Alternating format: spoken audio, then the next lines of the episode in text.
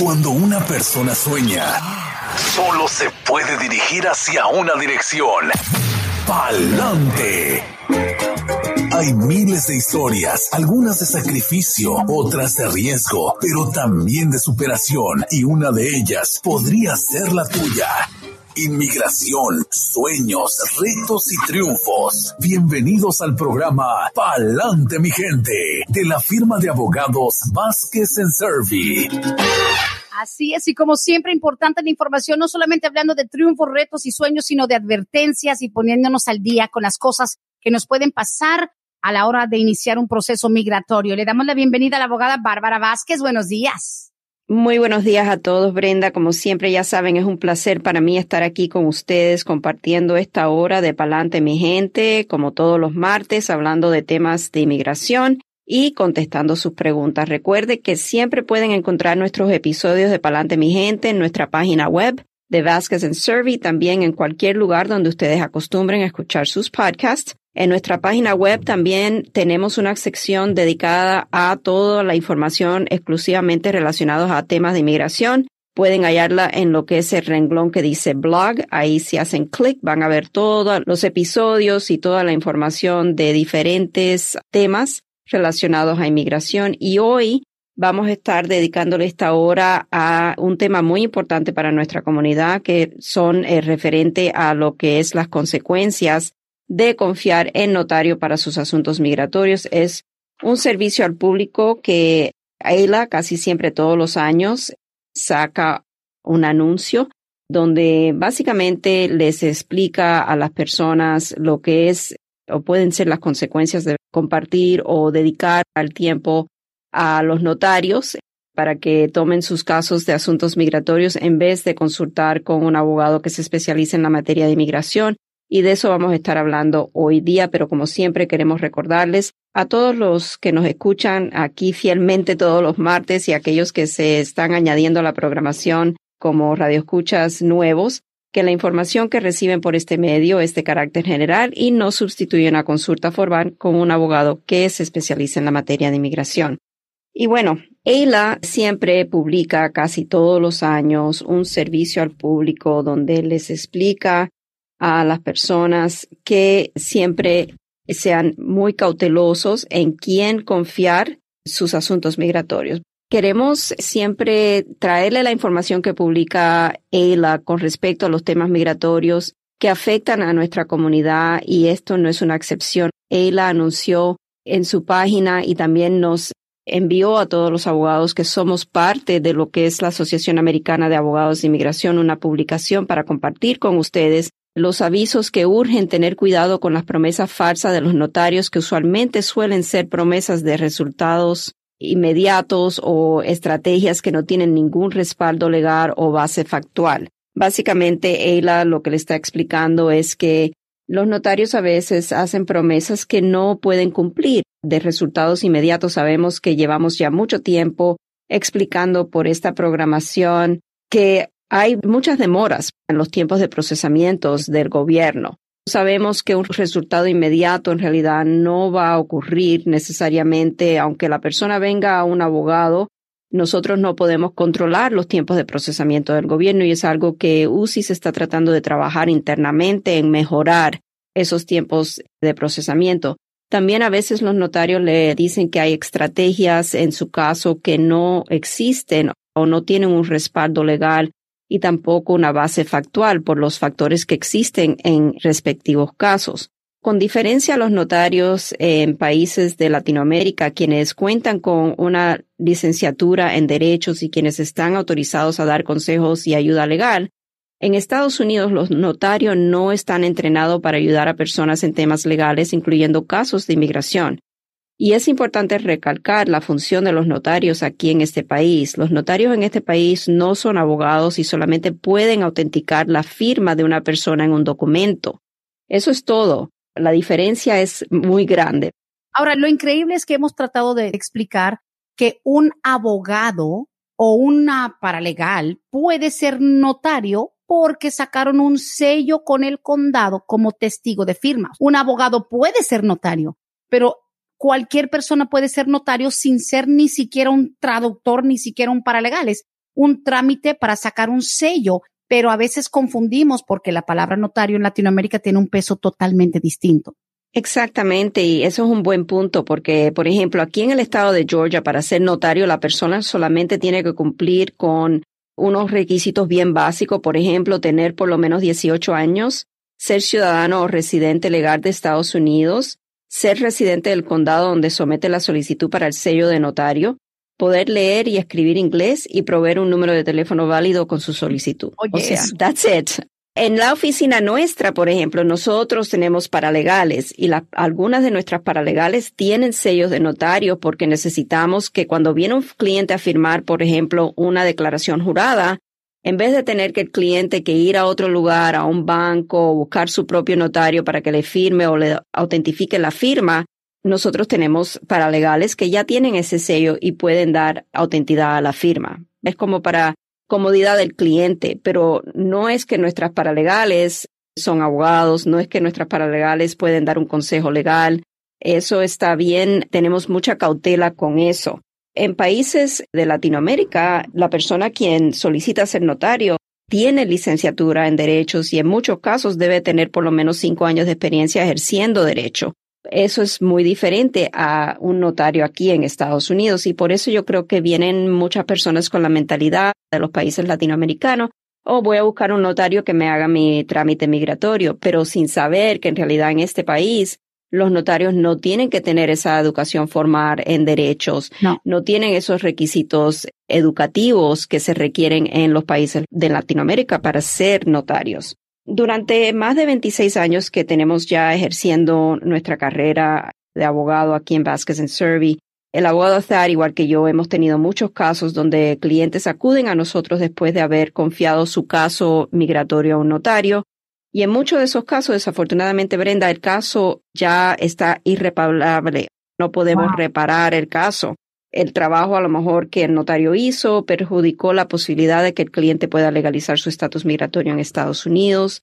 Siempre tenemos que tener una evaluación completa de ese caso para ver si hay alguna manera de reparar el daño que ha sido causado. Un ejemplo que le quiero dar para que tenga en cuenta de cómo puede ser afectado un caso migratorio.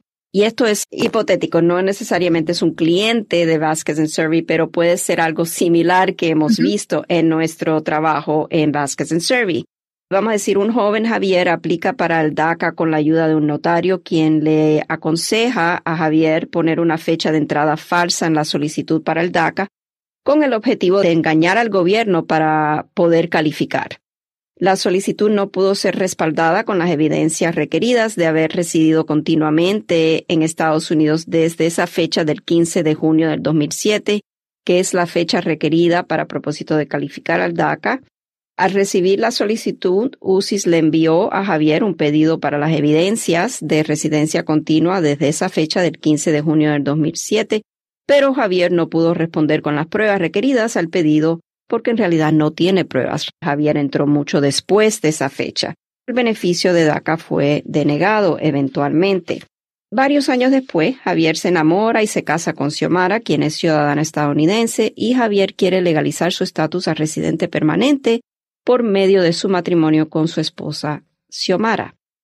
¿Qué consecuencias ha causado el notario en aconsejarle a Javier poner esa fecha errónea para engañar al gobierno? Obviamente sabemos Javier engañó al gobierno y se dejó llevar por ese consejo erróneo del notario.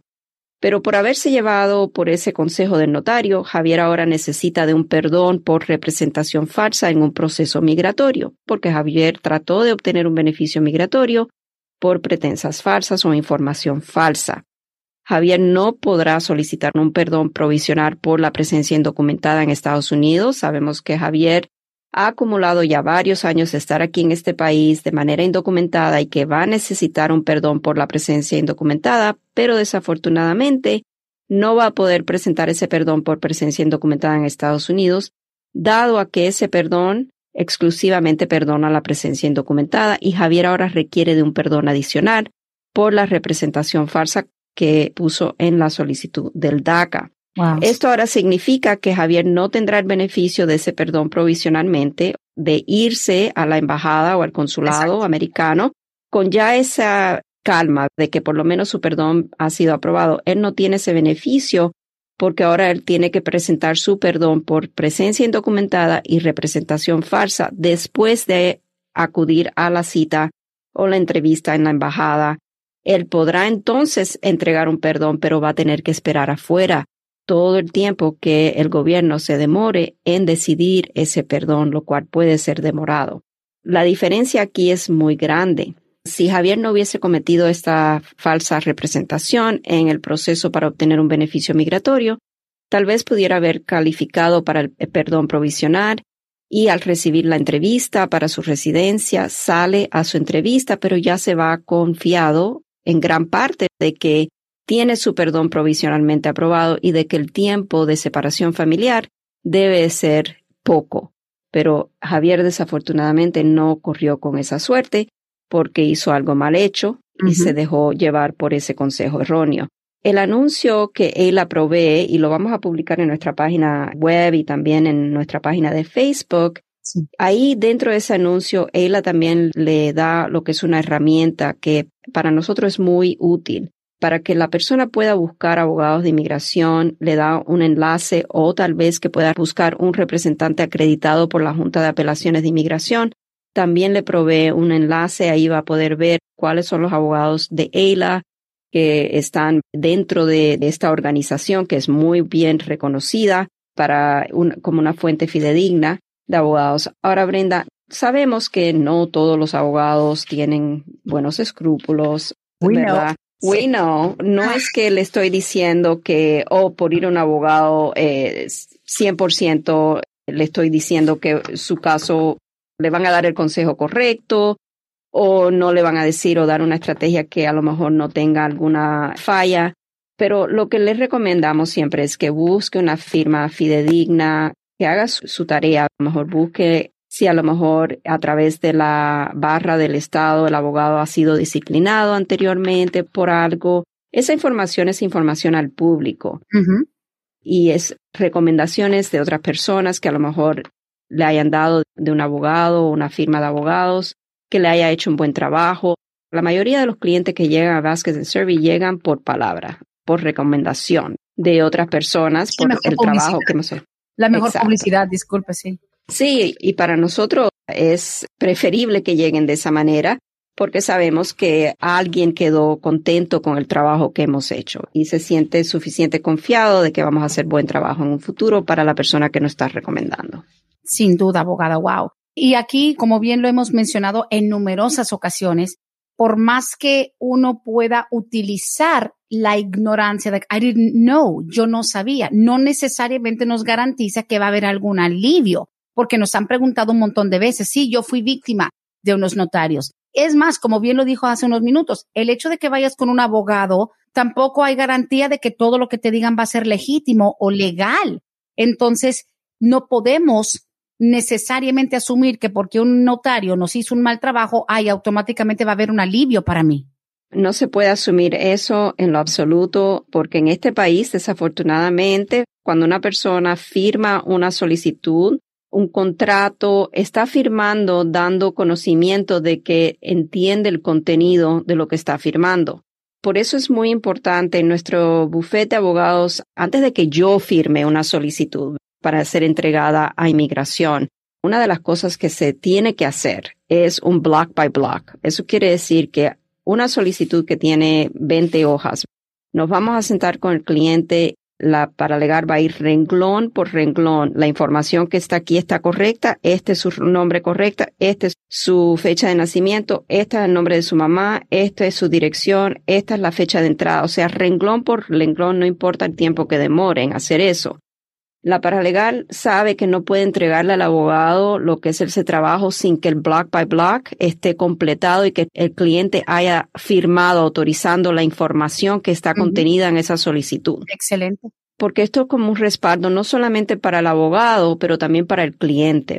Porque después no podemos decir, oh, eh, yo no le dije eso, ¿cómo que no le dijo? Usted se reunió porque todo queda grabado con una nota en el sistema y con la firma del cliente de la fecha y la hora que el cliente compareció a nuestra oficina, ya sea por videollamada o ya sea en persona, para hacer ese trámite de block by block, la verificación de la información de su solicitud.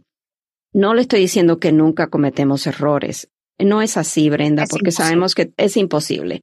Todos somos humanos, van a haber a veces algunos errores, pero de que haya un error que va a troncharle la posibilidad al cliente de poder inmigrar o de que vaya a ocasionarle un problema grave con su caso, casi nunca. Eso sí, porque somos muy cuidadosos en cómo hacemos nuestro trabajo, en los métodos y los sistemas que hemos implementado tras 26 años de estar en esto para evitar o disminuir problemas o errores. Eso es muy importante y eso es algo que un notario no va a hacer porque el notario, para empezar, no sabe o desconoce lo que son las leyes o las dificultades o los parámetros de las leyes de inmigración. La ley de inmigración es muy dinámica y constantemente hay cambios en políticas relacionados a las leyes o la implementación o la aplicación de la ley. Y hasta nosotros los abogados nos cuesta siempre estar al tanto, pero estamos estudiados para saber, ¿me entiende? Que tenemos que estar al tanto de todo lo que hay con respecto a los trámites que nosotros nos dedicamos para nosotros poder aconsejar al cliente. Y si no sabemos algo, por ejemplo, aquí muchas veces me hacen preguntas en la radio que no puedo contestar al instante y mi respuesta es, la verdad que no sé, pero me gustaría una oportunidad de a lo mejor estudiar y ver si puedo darle una respuesta. Porque eso es lo correcto. No es simplemente dar una respuesta para dar una respuesta y que esa respuesta esté mal y que a lo mejor la persona se vaya confiada en la respuesta errónea. ¿Me explico? Y de hecho hemos tenido programas donde usted contesta de cierto tema y a la semana siguiente hasta dice, Brenda, quiero corregir o quiero agregarle algo a lo que comenté la semana pasada. Eso significa que incluso dentro de los 60 minutos que se le dedica a las preguntas del cliente, a usted se le queda en la cabeza, contesté algo, pero déjame yo cerciorarme de lo que contesté y usted incluso no se le borra a tal grado de que usted incluso ha corregido información. Sí, porque para mí eso es el propósito de este programa, de dar información, de informar al público, de contestar las preguntas de la manera más completa que yo pueda en tan limitado tiempo.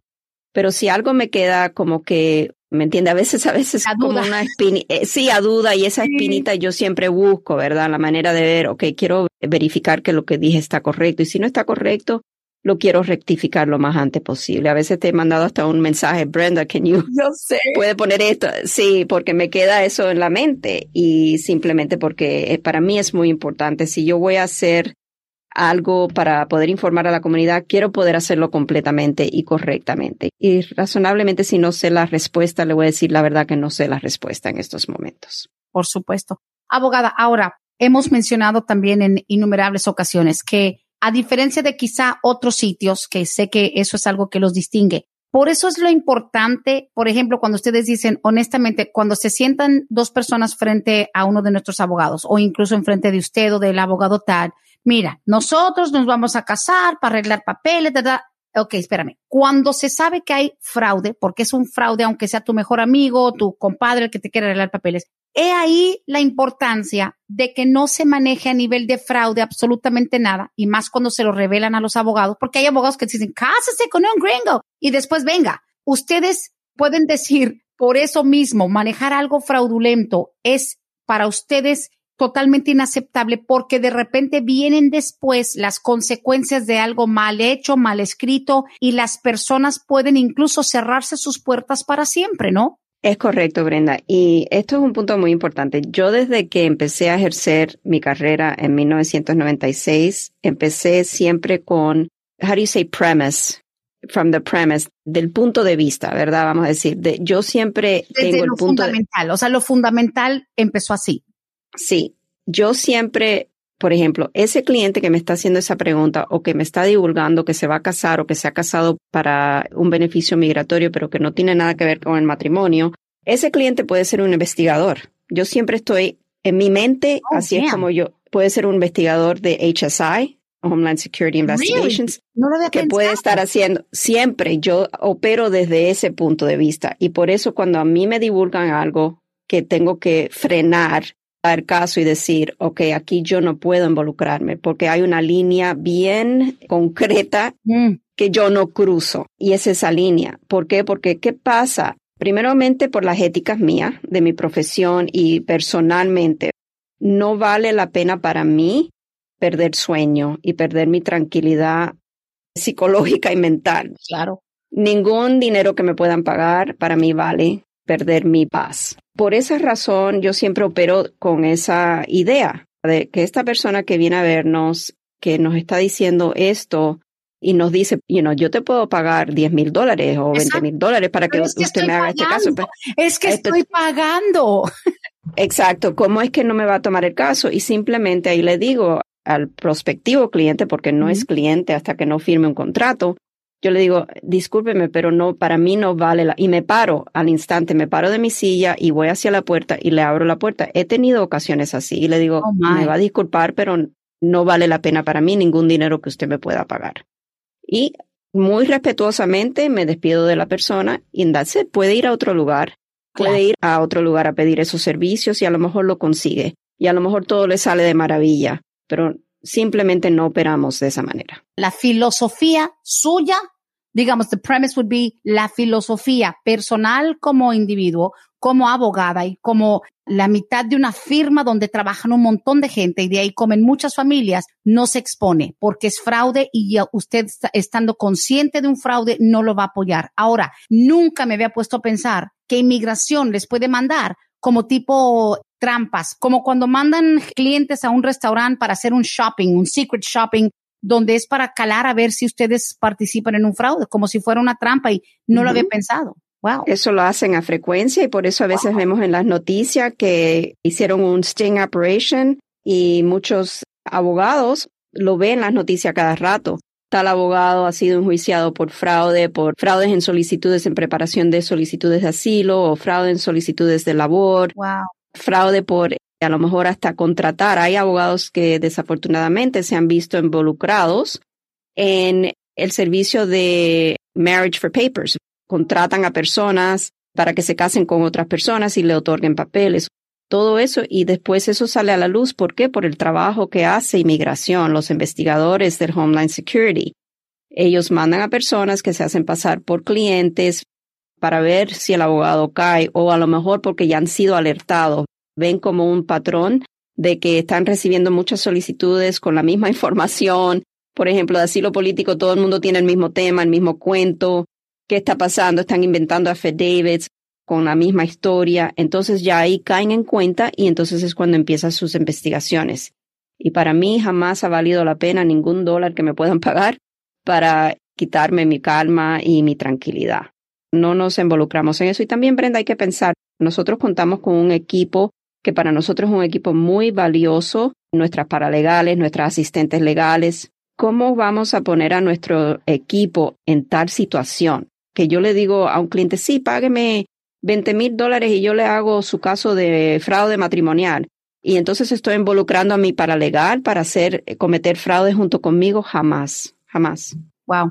Ahí está. Entonces, de este tema se pueden desprender muchos programas más por lo mismo, tanto los que han sido víctimas de notarios. Lamentablemente, y lo voy a decir yo, Brenda, bueno, me hago responsable de lo que voy a decir, no representa el pensamiento de Vázquez y Servi, pero también hay que entender que el mismo cliente también en muchos, digamos en el 80% del caso, el cliente está consciente y colabora también con el fraude. Tráeme tal cosa, tráeme una carta de tu jefe, invéntame fotos con tu marido y hacemos, el cliente en el 80% de los casos está consciente de lo que está armando y tiene que colaborar de cierta manera para continuar el fraude. Correcto. Wow. es correcto. Señores, bueno, importante hacerlo notar, pero también recordar con mucha responsabilidad que te pueden advertir todo lo que quieran, abogada. Te pueden advertir, pueden poner flyers, pueden poner comunicados, muy pocas personas siguen a EILA, digamos persona civil, a lo mejor alguien que de pronto se enteraron que ahí es una fuente donde ustedes los abogados se están actualizando constantemente, pero imagínate que te adviertan y todavía dices, gracias por la advertencia, I'm still to do this.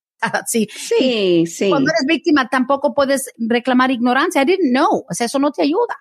No, no ayuda. Y sí, desafortunadamente nosotros hacemos lo posible. Es una información que para nosotros es un servicio al público es muy importante traer esta información, pero sí estamos conscientes que los notarios existen. Llevamos años los abogados de EILA tratando de combatir el fraude notarial. unlawful practice of law, o sea, lo que es la práctica de derechos sin tener licencia en este país. Todo eso, pero sabemos que los notarios existen, sabemos que las personas van a acudir a los notarios para hacer sus trámites y ahí estamos nosotros los abogados para entonces tratar de remediar los daños que hemos visto año tras año causados por notarios. Eso sí. Ahora, para cerrar ese tema tan importante, porque mire que se nos ha ido la mitad del programa tan solo en esto, primero porque sabemos que se puede perder mucho dinero, muchas esperanzas, se rompen corazones cuando un caso es detenido o es rechazado, denegado, pero obviamente para cerrar, por más que te adviertan, es tu responsabilidad lo que firmas, es tu responsabilidad la información que tú proporcionas y para nada, para nada hay garantía de que si, ay, me fregaron unos notarios, déjame irme corriendo con Vázquez y Servi para que me salven. Hay ocasiones de las cuales no hay salvación. There's some places where you just, there's a point of no return. Hay lugares donde ya no puede, de donde puede retornar. Exactamente. Eso es algo que tienen que tomar conciencia las personas que van a los notarios y que cometen ponen información fraudulenta pensando que todo le va a salir bien, están posiblemente dañando su futuro migratorio aquí en Estados Unidos. Mire, me hacen una pregunta muy importante. Dice, Brenda, estoy escuchando con mucha atención este programa. ¿Todos los abogados de migración tienen que pertenecer a ese AILA? No. ¿O no? Absolutamente no. No, eso es opcional. Oh, ya está. Pero sí gobiernan prácticamente lo que es el manejo de la ley migratoria ¿Para qué sirve AILA? Digamos, nada más para informar o también son, gobiernan cierta o monitorean ciertas prácticas. AILA solamente se involucra con todo lo que se trata de inmigración. Es una organización de cientos de miles de abogados de inmigración a nivel nacional. Ellos informan, educan a los abogados. Por ejemplo, todos los años hay una conferencia anual sí. Que van miles de abogados, entre ellos nosotros de Vázquez en Servi para educarnos, porque como le expliqué, la ley de inmigración constantemente está siendo afectada por cambios en políticas del gobierno de inmigración y siempre tenemos que mantenernos informados con respecto a esos cambios. Y EILA es una fuente increíble para nosotros los abogados continuar con nuestra educación, porque un abogado nunca para de educarse, de actualizarse con toda la información y todas las leyes y los cambios, etcétera. Para nosotros desde que comenzamos a ejercer ha sido algo que nunca hemos no pagado nuestra membresía, o sea, siempre todos los años ahí estamos pagando lo que sea que nos cobre EILA por ser miembros, porque sabemos que con ser miembro de EILA vamos a tener la información a nuestras manos de todos los cambios. Nos mantienen diariamente. Yo diariamente me envían en mi correo electrónico todo los anuncios más recientes relacionados a los temas de inmigración. A veces yo voy a ese correo electrónico temprano en la mañana cuando sé que tengo el programa de Palante con Oxígeno Radio y veo qué ha habido nuevo, qué es nuevo, qué es importante para nuestra comunidad, qué es importante para lo que nosotros hacemos en Vasquez and Survey. Y siempre estoy mandándole a los abogados y a los paralegales en nuestra firma esas actualizaciones. Y a ustedes, yo siempre miro cuál es el tema que yo pienso que va a ser más impactante para nuestra comunidad, para traerle esa información. Es una fuente de información súper para nosotros los abogados y para nosotros poder disminuir esa, creo que así se dice, la información a ustedes, los radioescuchas y a nuestra comunidad cuando hacemos los servicios comunitarios con CLILA y otros locales. Es para difundir la información en el momento y de la fuente más confiable. Y de cierta manera, no nada más porque se paga, porque también unos abogados ratas pueden pagar para ser miembros de AILA, de que pueden ser miembros de AILA, sino es el prestigio que te da saber que perteneces a la organización, pero que la estés utilizando para que la información siempre sea transparente, porque como te digo, cualquier abogado posiblemente pueda ser miembro de AILA, pero no significa que apliquen todas las normas y las éticas. Exacto, Brenda. Y quiero dar un ejemplo. Se recuerda que no hace tanto tiempo que estuvieron, muchos abogados estuvieron haciendo trámites de asilo político para eh, que las personas fueran puestas en trámite de deportación y después pudieran aplicar a cancelación de deportación. Bueno, eso fue tan mencionado que él tomó manos en el asunto y puso un practice alert para los abogados en su web sitio esa información. Yo creo que todos los abogados miembros recibieron esa información de cuáles serían las responsabilidades del abogado bajo las éticas de la profesión de abogado en hacer tal trámites con advertencias, avisos. de lo que pudiera enfrentar un abogado y cliente en hacer esos trámites. Y esas son las cosas que ella hace. Ellos ven que aquí hay una práctica que a lo mejor no está dentro o tal vez muy dentro, está en esa área gris de lo que son las éticas de la profesión. Tenemos que tomar manos en el asunto, tenemos que informar a los abogados de lo que puede enfrentarse al hacer a lo mejor una solicitud de asilo político que no tiene mérito. ELA también es una agencia que aboga por los derechos. Cuando hay algo que está mal, que el gobierno está haciendo mal, ELA va a salir al frente y va a involucrarse a lo mejor a nivel nacional en un caso, mandando los argumentos a favor de la comunidad inmigrante. Es una agencia muy válida para nosotros, los abogados, y también para poder informar al público. Pues eso sí, abogada, y bien importante, como bien lo dice usted, que la gente no se quiera proteger o escudar con la ignorancia. No se lo vale a nadie. Recuerden que cualquier proceso fraudulento, sobre todo cuando tú has participado, te está exponiendo. Así que, y tampoco por muy honestos que sean otros abogados, no te pueden siempre limpiar lo que otro ensució, un notario, etcétera importantísimo. Abogada 678-303-0018. Finalizando, usted puede tal vez recomendar que hagan cita para analizar de repente algún caso que haya sido manejado por un notario, porque qué tal si hace cinco años o ocho años alguien dijo, yo metí la visa U con unos notarios, ahora tengo la duda.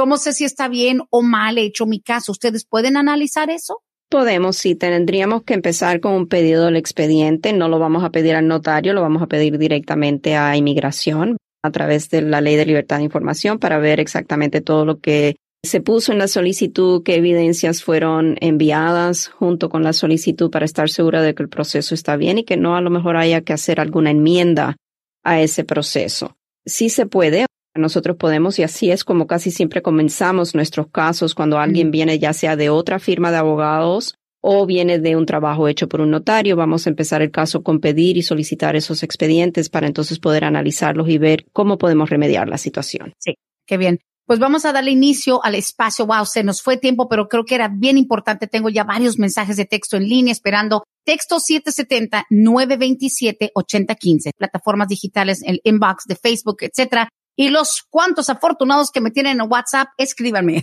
Tengo esta pregunta, abogada. Dice, Brendita, para cuando tengas a la abogada al aire, mi mamá metió los papeles de la visa U en el 2017. Fue víctima de un asalto. Pero ahora mi mamá necesita irse para Honduras porque mi abuelita, que tiene 84 años, está ya muy mala. Parece que ya le dieron pocos meses de vida. ¿Qué afectaría su visa U si ella se va para allá a cuidar de su mamá para que, bueno, ya que se está muriendo? Lo siento mucho. Lo de la mamá sí es una etapa muy difícil que vivimos todos, desafortunadamente. Pero en este caso, si ella sale para Honduras, entonces el proceso va a ser cambiado. Ah. Porque ella solicitud el estatus U. El estatus U es cuando la persona se encuentra aquí dentro de Estados Unidos, que pide el estatus U hasta que le salga el estatus U y entonces tiene que estar aquí tres años bajo estatus U para entonces poder hacer su trámite de residencia. En este caso, cuando ella sale para Honduras, entonces tenemos que en realidad empezar un proceso nuevo, vamos a decir, porque sería el solicitar una visa U, que es diferente y oh, no es garantizado que la embajada se la vaya a otorgar. Yo le diría que lo mejor que puede hacer es a lo mejor consultar más a fondo, porque como sabemos tenemos un espacio limitado para que la mamá se entere un poquito más de cuál es el proceso a seguir, si en realidad va a salir del país para Honduras, porque no va a ser el mismo proceso. Hay que cambiar proceso. Ahora, recuérdenos, porque la segunda pregunta es, pero en ese caso, con la visa U pendiente, ya ve que nos preguntaron, creo que la semana pasada, una persona que está esperando la visa U o el estatus U, ¿puede pedir un advance parole en un caso de emergencia como este? Lo puede pedir, Brenda, pero en mi experiencia, no hemos visto que es otorgado el advance parole, porque usualmente cuando la persona sale con un estatus pendiente de Estados Unidos, tiene que hacer un trámite para una visa U afuera. No es que uno puede hacer un trámite siempre y cuando el trámite no sea un trámite fraudulento, uno puede pedir el beneficio, pero no necesariamente se lo van a otorgar. Lo puedes pedir, pero de que te lo den es otra cosa, entonces. Y también hay que evitar el, el dolor de cabeza si, por ejemplo, la persona dice a lo mejor, porque hemos visto que personas dicen, pues voy a comprar mi vuelo para ver si con el vuelo y la prueba de que, pues mira, que mi mamá está muy enfermita, a lo mejor me lo otorgan, pero pues Imagínate tener un vuelo y no poder tomarlo. No, no debe de hacer planes de viaje. En estos casos, cuando vemos que un advance parole es otorgado, es cuando la persona ya ha sido concedida el estatus U y ya tiene los tres años cumplidos, ha hecho su trámite para el ajuste de estatus para la residencia y mientras está en trámite de ajuste de estatus puede entonces pedir el advance parole. Ajá. En esos casos la mayoría son otorgados. Muy bien, pues listo, ahí está la información. 678-303-0018, hagan su cita, una consulta mucho más profunda. Aquí una de las preguntas dice, estoy aplicando para mi esposo. Yo arreglé por mi hijo, nuestro hijo, porque es hijo de ambos. Dice, estoy aplicando para mi esposo yo arreglé por nuestro hijo porque al cumplir 21 él me pidió y yo entré con visa, pero mi esposo entró sin papeles. Ahora, ¿cuánto tiempo se tardará en salir a él los papeles? Obvio, tenemos esta pregunta también. Familias, blended families, donde, por ejemplo, mamá entró con visa, papá entró ilegal. Ambos tienen un hijo de 21. La mamá ya arregló porque entró legal. ¿Cuánto faltaría para que le arreglen al papá? Todo depende en qué paso va el caso del papá. En este caso, si ya han hecho la I-130, la I-130 ha sido aprobada, entonces sabemos que el papá va a necesitar de un perdón por presencia indocumentada en Estados Unidos. Necesitamos saber si lo va a poder hacer aquí el perdón o si va a tener que ser un perdón tradicional. O sea, depende de tantos diferentes factores para yo poder decirle bajo los tiempos de procesamiento del gobierno. Mm. Depende de la etapa del caso y aquí no sabemos en qué etapa estamos. Entonces, si quieren llamar al aire 770-686-3424, Siguiente pregunta, poquito larga, la voy a resumir. Dice, yo soy ciudadana americana, tengo 21 años con mi esposo, yo traté de arreglarle papeles. Hace tiempo, hace mucho más de 10 años, dice, cuando hicimos el trámite, le dijeron que se tenía que dar en México un año más o menos, pero se desesperó, intentó regresar, lo agarraron en la frontera y ahí le dieron el castigo de los 10 años que suele suceder, dice, pero el problema es ahora que aunque ya han pasado más de 10 años, no tiene cómo comprobar que estuvo en México porque en realidad no estuvo. Dice, mi esposo ha sido víctima de un crimen, lo asaltaron, estuvo en el hospital.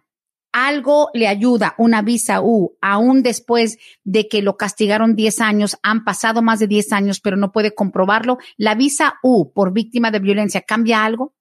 Sí, vamos a tomar esto paso por paso. El esposo eh, estuvo aquí más de un año de presencia indocumentada. La esposa le hizo un trámite. Él salió para México para su entrevista.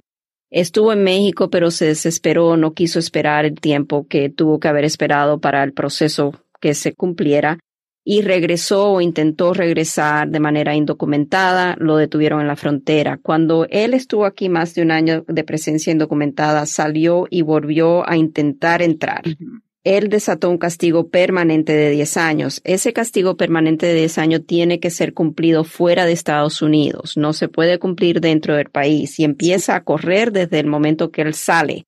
No desde que salió la primera vez, sino de que tiene que salir para completar sus 10 años. Ahora, si él ha sido víctima de un crimen de violencia y quiere y es elegible a solicitar el estatus U, ahí se puede solicitar un perdón de ese castigo permanente de 10 años. Dentro del proceso de estatus U se pide un perdón por todas las bases de inadmisibilidad que puedan aplicar a un caso. Sí puede beneficiarle que pueda conllevar a la residencia, no obstante a que tenga ese castigo de 10 años que no ha cumplido. Oh, Mi recomendación es definitivamente, si gusta, que nos llame, puede hacer una consulta formal para explorar esos factores y determinar una estrategia en el caso. Ahora, suena la pregunta tan ignorante, pero para agregarle el toque podríamos asumir, y no es bueno asumir, porque sabemos que en inglés cuando la palabra assume la divides, entiendes lo que Pero la visa U, para quedar clarísimo, la visa U, ok, te golpearon, te dieron un balazo, Dios te libre, te dio una puñalada, algo. Eres víctima de violencia por parte de alguien. Automáticamente mucha gente piensa, la visa U, no hombre, eso arreglas sin salir, te perdona de todo hasta felonías con la visa U. Si eres víctima de la violencia, puedes arreglar sin salirte de los Estados Unidos. ¿Is that always the truth? Con la visa U, si la persona es otorgada el estatus U y le otorgan los perdones por las bases de inadmisibilidad, sí, puede arreglar sin salir de Estados Unidos, puede hacer su ajuste de estatus. Es bien demorado el proceso. Mientras más delitos o problemas con la ley que haya tenido la persona, un poquito más dificultad tiene en que sea aprobado el perdón porque el gobierno sabe que el trámite de estatus U es muy amplio lo que perdona y la persona tiene que demostrar si, si ha tenido un historial penal extenso en este país o serio en este país, va a tener que demostrar que se merece a la discreción del gobierno que sea otorgado ese perdón. El gobierno tiene que tener suficiente información de el comportamiento de la persona desde la última vez que cometió un delito y qué rehabilitación ha tenido la persona después de ese delito que ha, tenido. Por supuesto. Listo. Buena respuesta. A ver, aquí dice, mi pregunta es, me llegó una carta para estar en un jurado de la corte, pero yo no soy ciudadana, solo tengo permiso de trabajo. No sé si ir o no, y si no me afecta con mi permiso o me multen, ¿qué va a pasar? Jury duty. Ahí algo está mal, porque usualmente, o no, no, no usualmente, jury duty solamente le pertenece a las personas que son ciudadanos de Estados Unidos. Un residente permanente o una persona con un permiso de trabajo no lo van a llamar para jury duty. Tenemos que mirar un poco más a fondo donde la persona a lo mejor pudo haber cometido un error en una solicitud de declararse ciudadano estadounidense para que le salga esa citatorio de jury duty. A veces eso sale en lo que es la solicitud para una licencia de conducir. Casi siempre cuando tenemos esto, lo que hacemos es que hacemos un FOIA, un pedido de expediente al Departamento de Vehículos y Motores para que nos envíen todo lo que ha sido las solicitudes que la persona ha hecho para ver si marcó esa casilla ah. de que soy ciudadano estadounidense y me registro para votar, etcétera, etcétera. Oh, Mi consejo sería no dejar de ir o por lo menos llamar y explicar la situación de que esto ha sido un error, que le han mandado un jury duty y la persona no es ciudadana estadounidense. Creo que la solicitud en la parte de atrás dice, si usted no puede cumplir como jurado, aquí atrás llene el formulario explicando el por qué. Y ahí hay una casilla. They call us all the time. A mí me llaman todas las tardes. Mire, me llegó esta carta, me mandan la carta, te están citando a servir como jurado. Pero es que yo no, yo no sé. Y sí, atrás creo que hay una parte que la casilla te permite ponerle I am, I'm not eligible, I'm not a U.S. citizen, algo así. Pero la preocupación va un poco más allá porque dices, ok, pero ¿por qué te llegó? ¿Eso puede tener consecuencias migratorias negativas? Sí, desafortunadamente sí. Ok, no vamos a entrar en detalle porque ahora se van a asustar, pero I understand que si te mandan notificación para servir como jurado o ser elegido en un proceso o digamos participar en el proceso de elección de un jurado, hubo algún momento en donde en alguna cosa estatal que tú llenaste, te calificaste como ciudadano americano, hay que tener mucho cuidado con eso. Siguiente pregunta. Buenos días, Brenda. Yo tengo un novio que es de Puerto Rico. Él fue de la Marina por 20 años y está casado. Él le ha pedido el divorcio a la señora varias veces, pero ella no se lo quiere dar por los servicios médicos y todos los beneficios que ella tiene. Él vio un abogado y le sugirió que espere a que él cumpla 65 años y, y faltan cuatro todavía. Mi hija acaba de cumplir 21 y es nacida aquí. Él me dijo que pregunte a mi abogado si puedo aplicar por medio de mi hija y en cuanto él se divorcie nos casamos y cambiaría mi estatus. ¿Puedo hacer esto? Depende de cómo entró la señora a Estados Unidos. Si entró de manera documentada a Estados Unidos y la hija al cumplir los 21 años de edad, podría entonces ella hacer un trámite para el ajuste de estatus a través de la hija ciudadana estadounidense. Pero si la señora entró de manera indocumentada a Estados Unidos, va a necesitar de un perdón de presencia indocumentada y ese perdón solamente se puede pedir si tiene cónyuge residente o ciudadano o mamá o papá residente o ciudadano. Claro. Le hace falta casarse con el boricua que le sirva como el pariente calificativo, pero como él está casado, con la otra señora, ella no se puede casar. It. Hace falta esa conexión, diríamos entonces. Otra pregunta dice por acá, ¿la abogada nos puede decir algo acerca de lo que han comentado del DACA? Siempre sí lo van a quitar, se siguen renovando. Por favor, no hay novedad con este proceso. You know, DACA no puede faltar la pregunta, sí. No hay novedad. Sabemos que sí es algo que está siendo litigado nuevamente, está en las noticias nuevamente, desafortunadamente, pero no hemos recibido ninguna actualización de que van a quitar el DACA. Lo que sí sabemos es que si hay algún fallo negativo, o sea, contra los jóvenes que tienen DACA, seguramente no va a ser de inmediato que el programa se cancele. van a dar un tiempo antes de que lapse el programa de DACA. Eso es lo que por lo menos se está hablando en estos momentos. Por supuesto. Lucía nos hace la pregunta, dice, sigo con la inquietud, por favor le puedes replantear mi pregunta a la abogada. Lucía, como varias familias venezolanas, entraron a los Estados Unidos, abogada, hace tres años, entraron pidiendo el TPS y el asilo al mismo tiempo, porque como que están con dos caballos en la carrera, como dice el abogado Tad. Dice, ya sabes, la situación. A, Lucía le tocó venir con el esposo y sus dos hijos, uno de los cuales ya tiene varios arrestos por cuestiones que tienen que ver con carros y carreras y whatever. Dice, estamos conscientes de que no va a poder eliminársele el caso. Entonces, si el hijo, que el hijo va a cumplir apenas 19, dice, nuestro hijo estamos conscientes que posiblemente quede fuera del TPS por los cargos, los misdemeanors, el TPS es muy delicado, ¿Qué harían con él? ¿Lo van a deportar? ¿Cuál sería otra alternativa? Están muy preocupados porque obviamente su comportamiento lamentablemente lo tiene con unos, son misdemeanors, pero para un TPS es fatal. Dice ella que si pierde el TPS se puede seguir acogiendo a lo que es el asilo como tal, o si al hijo de 18 que va a cumplir 19, ¿es posible que lo deporten como separado de su familia? En este caso, no considerando los delitos porque no sé exactamente cuáles son. No puedo estudiar eso en tan breve tiempo, necesito ver el estatuto, etcétera. Pero si el hijo está incluido como una persona derivativa, lo que es un rider, en la solicitud de los padres para el asilo político y esa solicitud todavía está pendiente. Entonces el asilo está en estos momentos protegiéndolo, esa solicitud de asilo está protegiéndolo contra una posible deportación. Es así, porque la solicitud de asilo político tiene que tener un proceso que es una entrevista. Si fue archivada con UCIS, vas a tener una entrevista a la persona con un oficial de asilo de UCIS y si de ahí el oficial determina que no puede aprobar la solicitud porque a lo mejor no hubo suficiente prueba de persecución, entonces va a pasar el caso de asilo a un juez de inmigración donde toda la familia que está en la solicitud, los padres y los hijos incluidos, menores de 21 años de edad, van a ser trasladados el caso a la Corte de Inmigración. Mientras esa solicitud esté pendiente, ese caso le ofrece lo que es una protección, vamos a decir, contra una deportación.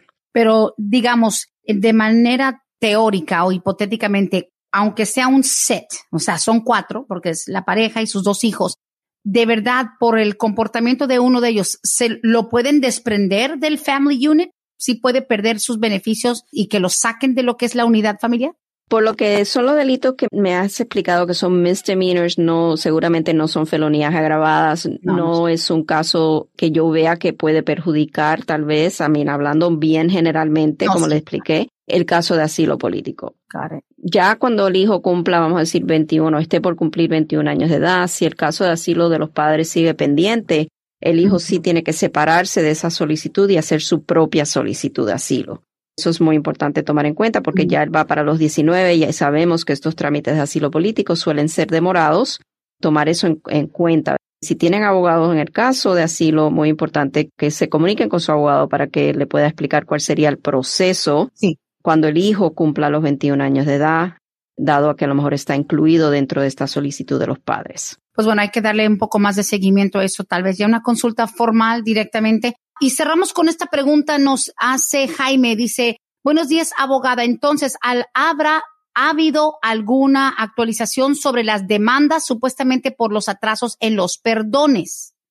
Todavía no hemos recibido ninguna noticia sobre eso. Sabemos que la demanda está en vigor. Eso no es algo que se decide rápidamente. Es una demanda colectiva. Cuando eso salga, alguna noticia sobre eso, EILA, ok, va a ser vamos a tener información casi de inmediato. de una vez el estándar, claro. Exacto. Pero demanda colectiva no es porque automáticamente van a perdonar a, todos y oh my goodness, se han tardado, pobrecitos, vengan todos. That's not the case. O sea, la demanda colectiva es con el propósito de qué, abogada? No, la demanda colectiva es básicamente con el propósito de que esta clase de personas es un class que están esperando la decisión de su solicitud del perdón ya hace mucho tiempo están diciendo, ok, necesitamos que inmigración adjudique estas solicitudes porque nos están básicamente perjudicando con tanta demora. No podemos hacer nada con nuestras vidas y tenemos este proceso que hemos pagado para que inmigración nos dé una decisión. Y eso, si es decidido favorablemente, va a aplicar a todas personas, no solamente a todas personas que tengan este tipo de caso pendiente con UCIS, no solamente a las personas que han formado parte de la clase que están demandando. Ah, qué bien. No tienes que estar dentro de la clasificación en sí que participas eh, con la demanda, pero todos los que a quienes les corresponde esa descripción. Correcto. Ojalá que se sepa algo. Usted nos mencionó que por ahí en marzo, maybe abril, estamos un poquito adelantados. Sí, sí, tendría que ver cuándo es que están diciendo más o menos que podrían tener una decisión, pero no me acuerdo exactamente. Cuando la tomen, usted nos la va a compartir sin duda porque están conectadísimos y por eso, como antes, nuestro pasado fue inmigración al día y aunque estemos yendo para adelante, seguimos estando al día con usted, porque es que sí, no, no podemos hacerlo de otra manera y pues sin duda este espacio por eso mismo lo esperan todos los martes, porque por más que uno diga, bueno, ¿y qué van a preguntar ahora? Well, there's always questions y sobre todo cuando la respuesta viene de una fuente como usted, que por eso la buscan y la esperan todos los martes aquí en Oxígeno Radio Abogada Bárbara, como siempre, 678-303-0018, número directo en las oficinas de Vázquez y Servi, 678-303-0018. Como siempre, un excelente programa, abogada. Feliz martes. Muchas gracias, Brenda, y feliz martes a todos. Y para aquí los espero el próximo martes. Que así sea. Feliz día. Gracias igualmente. Gracias. Hasta aquí hemos llegado hoy, pero siempre vamos pa'lante, mi gente, con Vázquez en Servi. Hasta la próxima.